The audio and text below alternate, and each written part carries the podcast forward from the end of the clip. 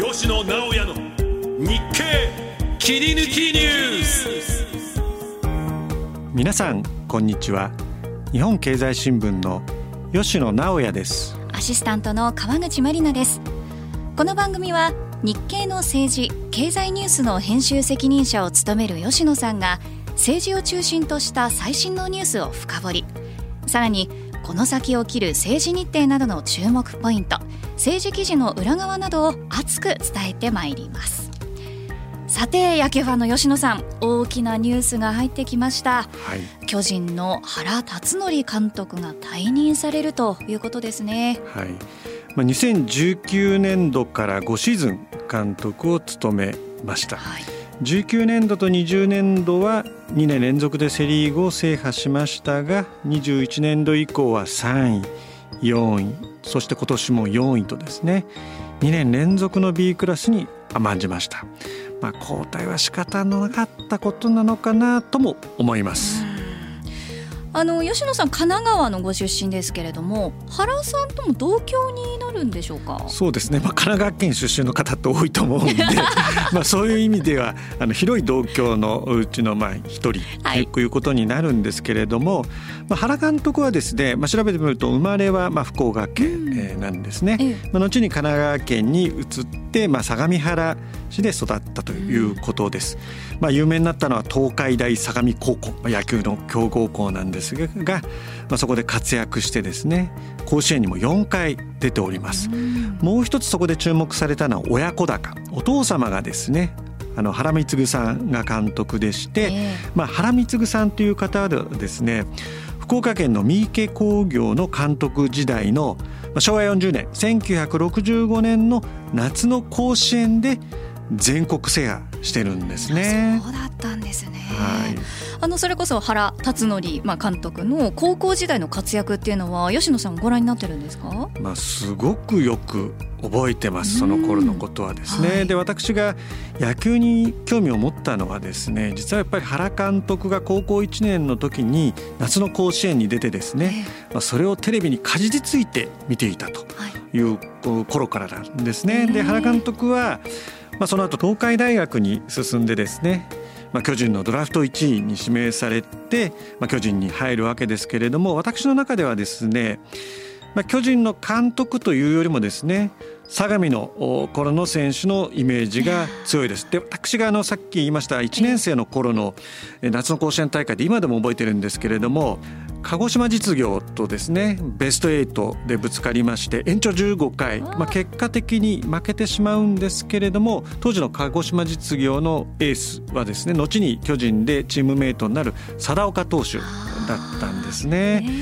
まあ、そういうこともありましてですね私がまあ野球を好きになる野球をやるきっかけを与えてくれたまあ選手だったということです。そうですか。じゃあそんな思い入れのある選手の一人だった原監督、巨人の監督としてはどのような感想でしょうか？はい。まあ原監督はですね今回に限らず何度かですねあの監督を務めております。はい、巨人の監督通算でですね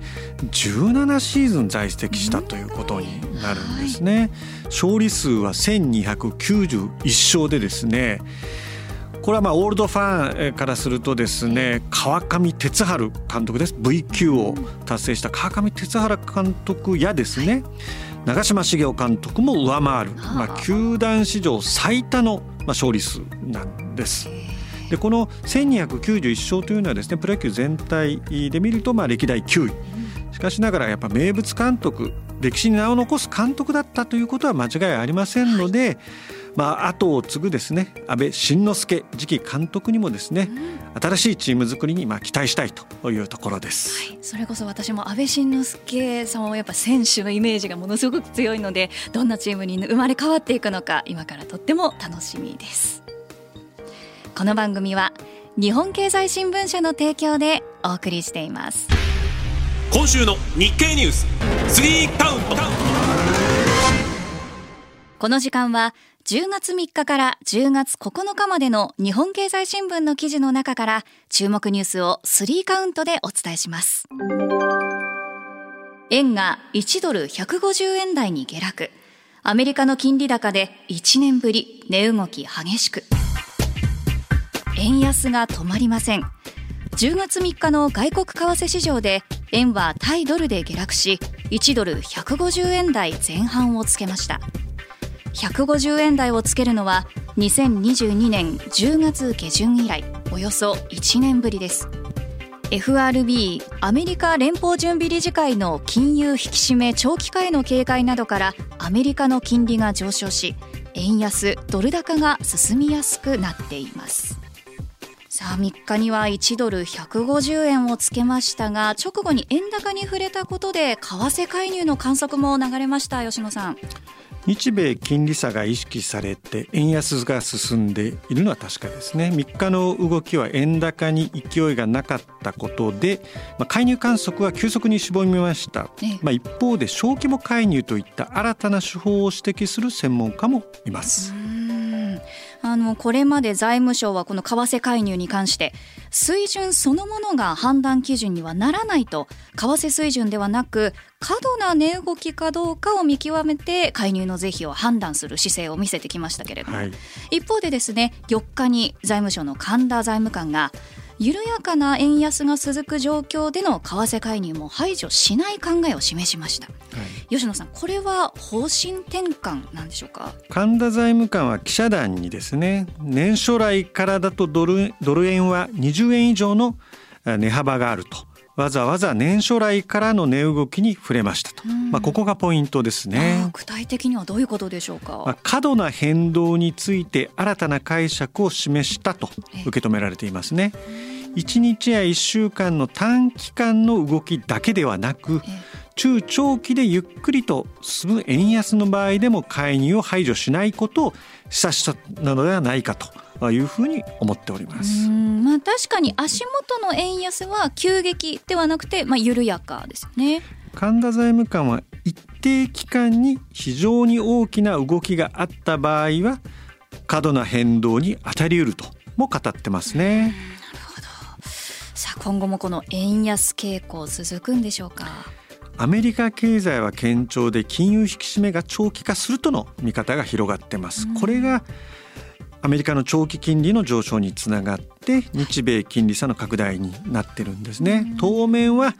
円の下落圧力は続く公算が大きいと考えられています。はい。やっぱりこうなると物価高の影響というのが非常に気になるところです。今後もね長期的な目で注視していきたいと思います。それでは続いてのニュースこちらです。ドル定期預金の金利競争激しく SBI 新生銀行は業界最高6%に。国内銀行が相次いでドル建て定期預金の金利引き上げに動いています。三井住友銀行が9月下旬に年5.3%に引き上げたのに続き SBI 新生銀行は10月5日現在の5.3%から業界最高水準の6%に引き上げます。高金利で個人顧客を開拓するとともにドルの調達コストが上がる中で融資の原資を確保する狙いです。ただ金利競争の過熱で収益に悪影響が出る可能性があるほか将来円高に転じた場合に預金者の円換算の受け取り額が減るリスクもあります。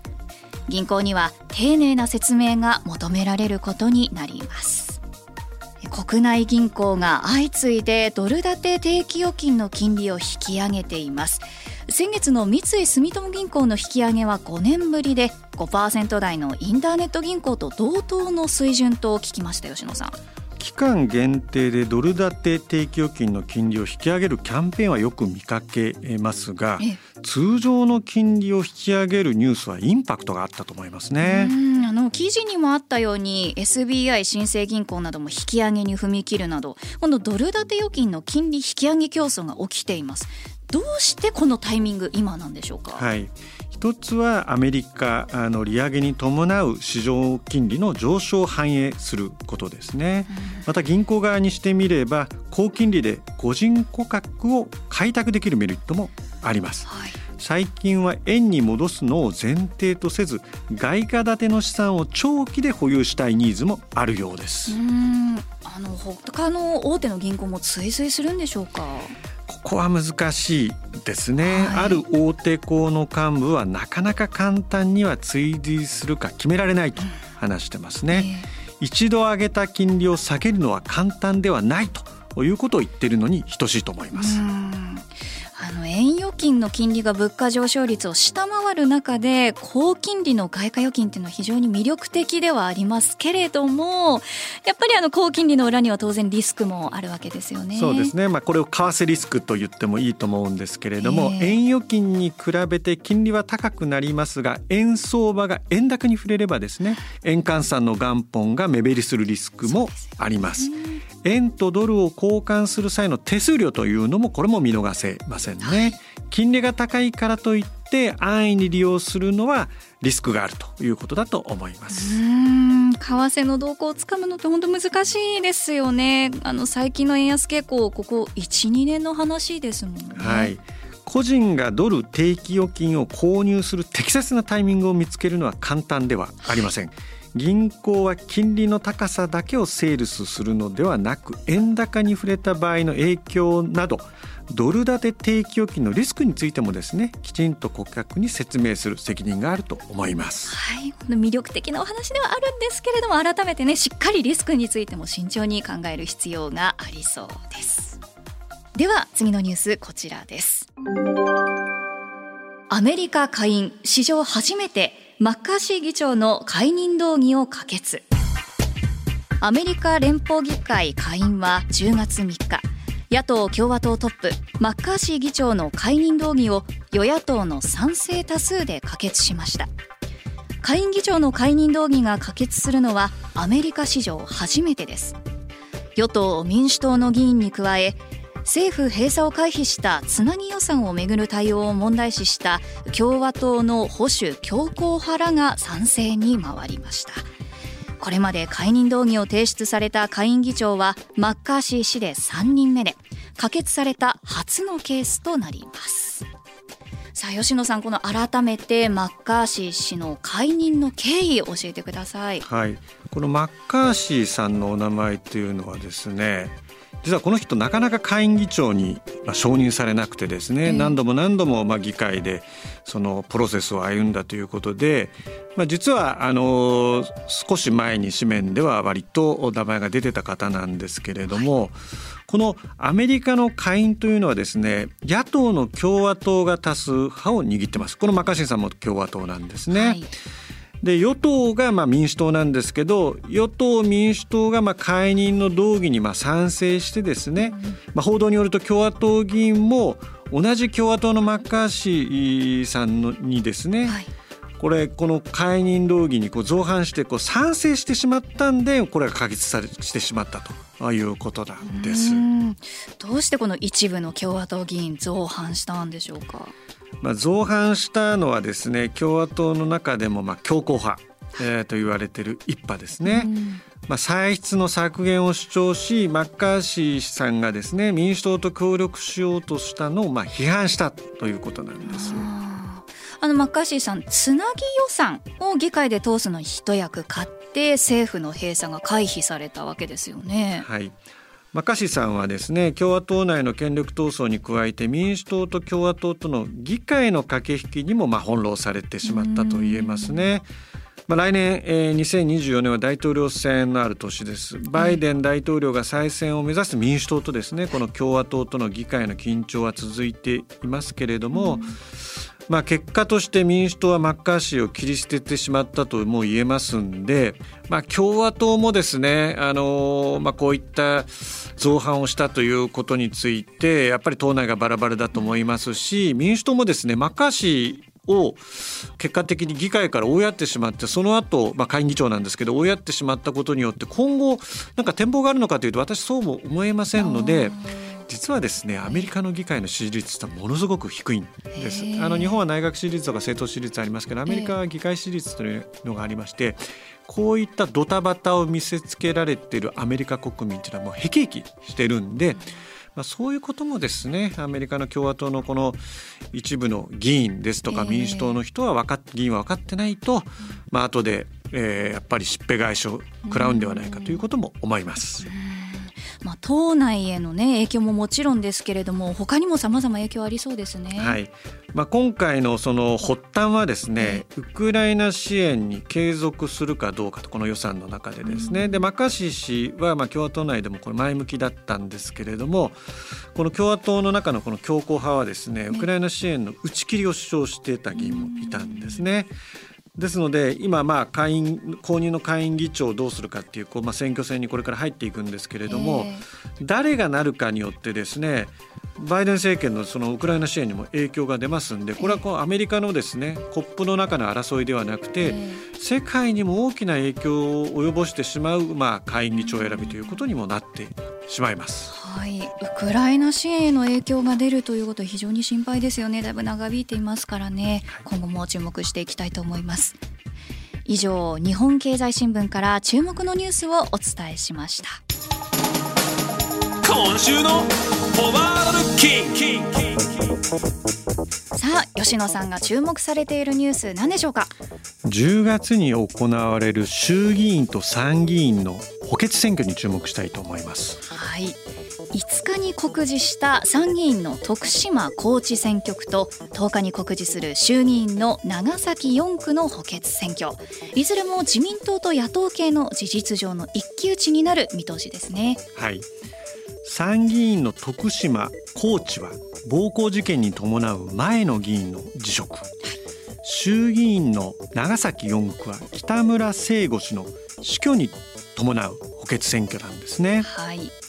岸田総理による衆議院の解散の観測もありますけれどもこの2つの選挙総理の解散戦略にも影響するんでしょうか？まさにおっしゃる通りです。この2つの補欠選挙での自民党の勝敗がですねまあ、総理の解散戦略に大きな影響を及ぼしていいと思います、はい、現状ではこの2つの選挙区はともに接戦と言われております。自民党が負ければ党内では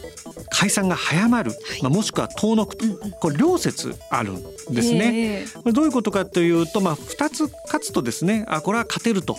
思って、はい、えー、選挙早まるんじゃないかという見通しと、まあ、仮に2つと負けてしまうとですね、はい、早くやんないとですね、もっともっと負け幅が大きくなってしまうんではないかと、まあ、この2つの心理状況で、まあ、両説あるということですね。じゃあ1勝1敗だったらどうだと、いうことなんですけれどもこれはまあどこまでいっても後付けなので 解散すればあの1勝1敗もですね解散の理由になったんでしょうし解散しなければあの1勝の1敗が解散の歯止めになったということになると思いますので、はい。まあ、いずれにしましてもですねこの結果とともに票数。それと地域ごとにどれぐらいの票が出たかといったですね。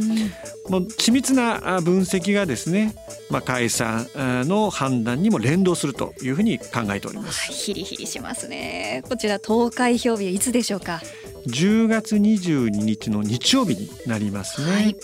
この2つの補欠選挙は4月と10月の第4日曜日と決まってるんですね、はい、各党の議員や秘書が徳島県高知県、はい、えー、そして長崎4区に大量に入って、まあ、選挙戦を展開することになっておりますのですでに各党のですね、えー、幹部もしくはネームバリューが高い、えー、議員が入ってですねもう選挙戦はもう徐々に加熱していると言ってもいいと思います、はい、いろんな意味で注目されているこちらの選挙なわけですね。果たしてどのような結果になるのでしょうか。以上今週のフォワードルッキングでした。今週のインテリジェンスさあ吉野さん今日のテーマは何でしょうか？補正予算についてお話ししたいと思います。はい。吉野さんこの改めてですね補正予算っていうのはどんなものなのか教えていただけますか？はい。補正予算は4月から翌年の3月までの1年間を規定する本予算に途中で変更、を加えた予算のことを指すんですね、はい、まあ主に経済対策や災害対応を理由にしたケースが多いと考えてます。はい。で今回も経済対策ですね。はい。財政法29条では予算作成後に生じた事態として特に緊急のまあ、要件、はい、経費の支出それとその債務の負担で最後に予算の追加以外の変更というのを認めているんですね、えーまあ、歳出の増額分の規模にまあ着目するのが一般的ですはい政府は過去20年以上毎年度編成していますね。はい、これはまあコロナの前からですね補正予算というのはまあ常態化しておりまして、え1月召集の通常国会で最初に予算を成立させてですねその後に翌年度の本予算の審議に入ることがまあ多かったということも言えるんですけれども、ええ。岸田総理の発言を額面通りに受け止めるとですね今回は20日召集の臨時国会で成立させようということになります。うんまあ、状態化しているものだということですけれどもじゃあなんでそもそも今回のこの補正予算案注目されてるんでしょうか？まあ、最近の配信でもたびたび触れてるんですけれども衆議院の解散総選挙に絡んでいるからなんですね。はい具体的に教えてください経済対策のメニューだけを列挙して、まあ、解散総選挙になるという観測があったんですね。これはまあうん。冒頭の解散説なんですけど、はい。まあ、補正予算案を提出して成立までえーさせるとですねうん。これはタイムスケジュールでいうと12月までかかるんではないかと見られてるんですうね。ん。成立までさせると12月までは解散総選挙はできないっていうことになるでしょうか？これはまあ素晴らしい質問でですねまず提出は11月の中下旬ということがまあささやかれております。はい。で成立が12月に入るとするとなるとですね、え審議途中にまあ解散するというのはですねうんこれなかなか考えにくいんですね。やはりえ審議に入ってしまいまですばですねそれはやっぱり成立までさせないとですね何のためにじゃあ提出して、えー審議に入ったんだということになるんですね。ええ。じゃああの成立すると解散総選挙の流れになるってことになるんですか？私が今説明した流れに沿うとそうなってしまうんですけどこれはまあさええそんな単純な話ではないですね。はい。先ほどのまず2つの補選の結果はい。あそれとで内閣支持率政党支持率、まあ、それだけじゃなくてですね株価を含めた経済のマクロ指標うん。それとその先の予測値はい。などもですね、まあ総合的に判断してしかしながらいわゆる霞が関各省庁はですね、はい。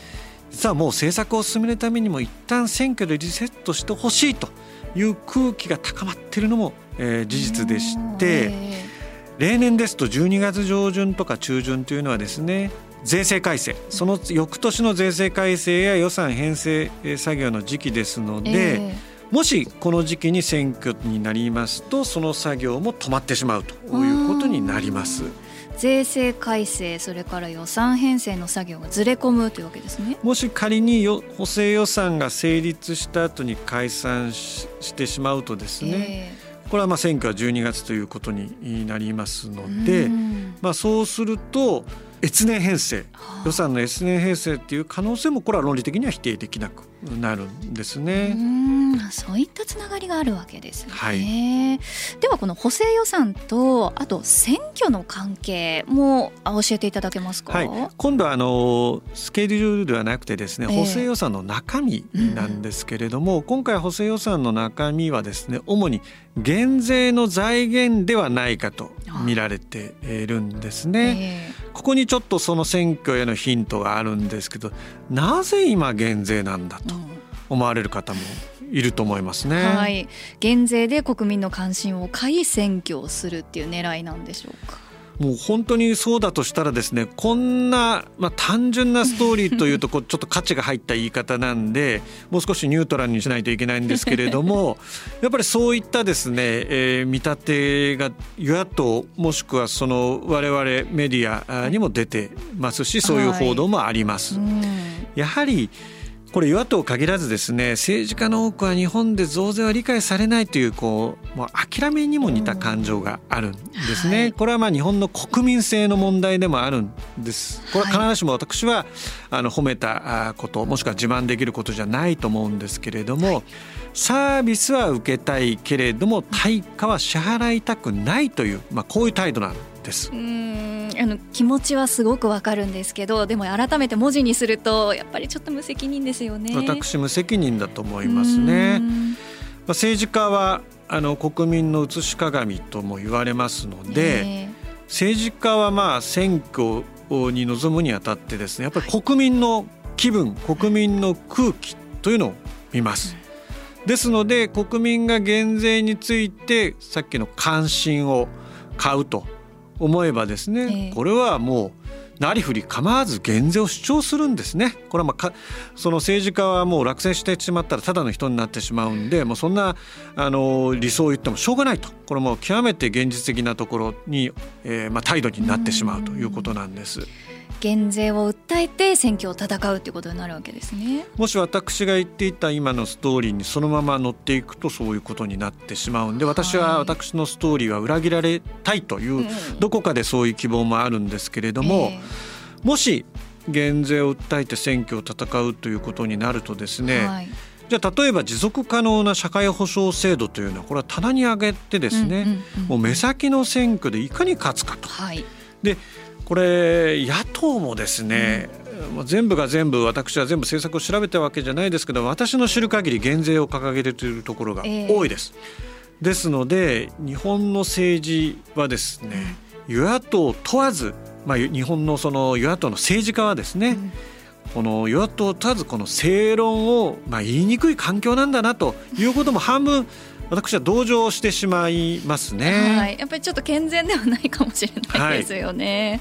はい、ではこの与野党が減税を掲げた場合の対立軸というのは何になるんでしょうか？そこです、はい、やはりその対立軸がないとですね政策の。まあ無理して作る必要はないんですけれども、えー、やはり投票する側ですね与党と野党こういう違いがあるということなんですけれども、はい、減税の競い合いですですと、うん、明確な対立軸が、うん、なんとなく投票する側から見えにくいので、はい、これ野党からするとですねどういった対立軸をもし選挙になればですね、うん、作るかというのはこれちょっとなかなか悩ましいところだと思いますね。あの先ほど吉野さんも政治家は国民の写し鏡っておっしゃってましたけれどもまさにねあの国民の態度ですよね。私たちもしっかり喜ぶだけでいいのかっていうところをしっかり考えていかないといけないですね。はい、はい、今週のインテリジェンスのコーナーでした。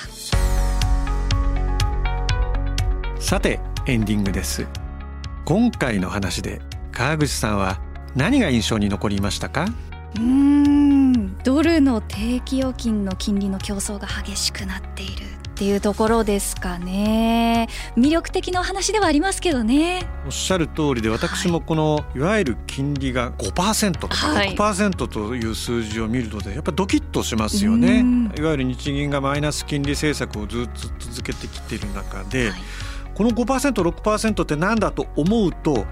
これは円預金ではなくてですね当然のことながらドル建ての定期預金だとい。うことなんですけれども、はい、川口さんすぐ始めたいと思います？いややっぱり今の状況を見ると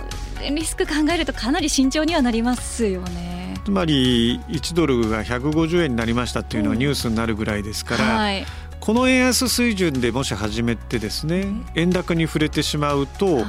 それはあのいわゆる目減りするということになってしまいますので、はい、まず1ドルがいくらかと円としていくらかっていうまず水準ですよね、はい、まず水準に気にしを気にしなければいけないというのがまあ一つと、はい、もう一つはやはり日本の金利アメリカの金利ということも考えなきゃいけなくてですね、はい、今の円安要因というのは日米の金利差ということを先ほどニュースで説明があったと思うんですけれども、えー、アメリカの金融引き締めがいつまで続くかということもよくわからないですけれども、はい、言われているのはですねアメリカのいわゆる経済はいわゆる景気が後退したらですね金融引き締めではなくて金融緩和になると。えーもう一つは、えー、日本のいわゆる日本銀行がですね金利要するにマイナス金利から出して金融政策今の金融政策を修正するとこれも円高に触れると、うん、しかしながら昨年の初めの頃のように110円まではいかないんじゃないかと言われてるんで、まあ、今言ったようにですねそもそも今の円ドルの水準がどれぐらいかということとその先の日本の金融政策アメリカの金融政策なども考えるとですね 単純に 5%6% だからこうすぐ飛びつこうというふうにならないというのはこれはその通りだと思います。はい、いやもう考えることがたくさんありすぎてわけわかんなくなっちゃいますので、はい はい、あの今後もあの日経のコンテンツでしっかり動向を見ていきたいと思います。吉野さん引き続き取材よろしくお願いします。吉野直也の日経切り抜きニュース。この番組はアップルポッドキャストや Spotify をはじめ各種ポッドキャストサービスで配信しております。最新の配信を聞き逃さないためにも番組のフォローをお願いします。また番組を聞いて元気になったためになったという方は番組の評価とフォローをお願いします。それでは皆さんまたお会いしましょう。吉野直也と川口まりなでした。この番組は日本経済新聞社の提供でお送りしました。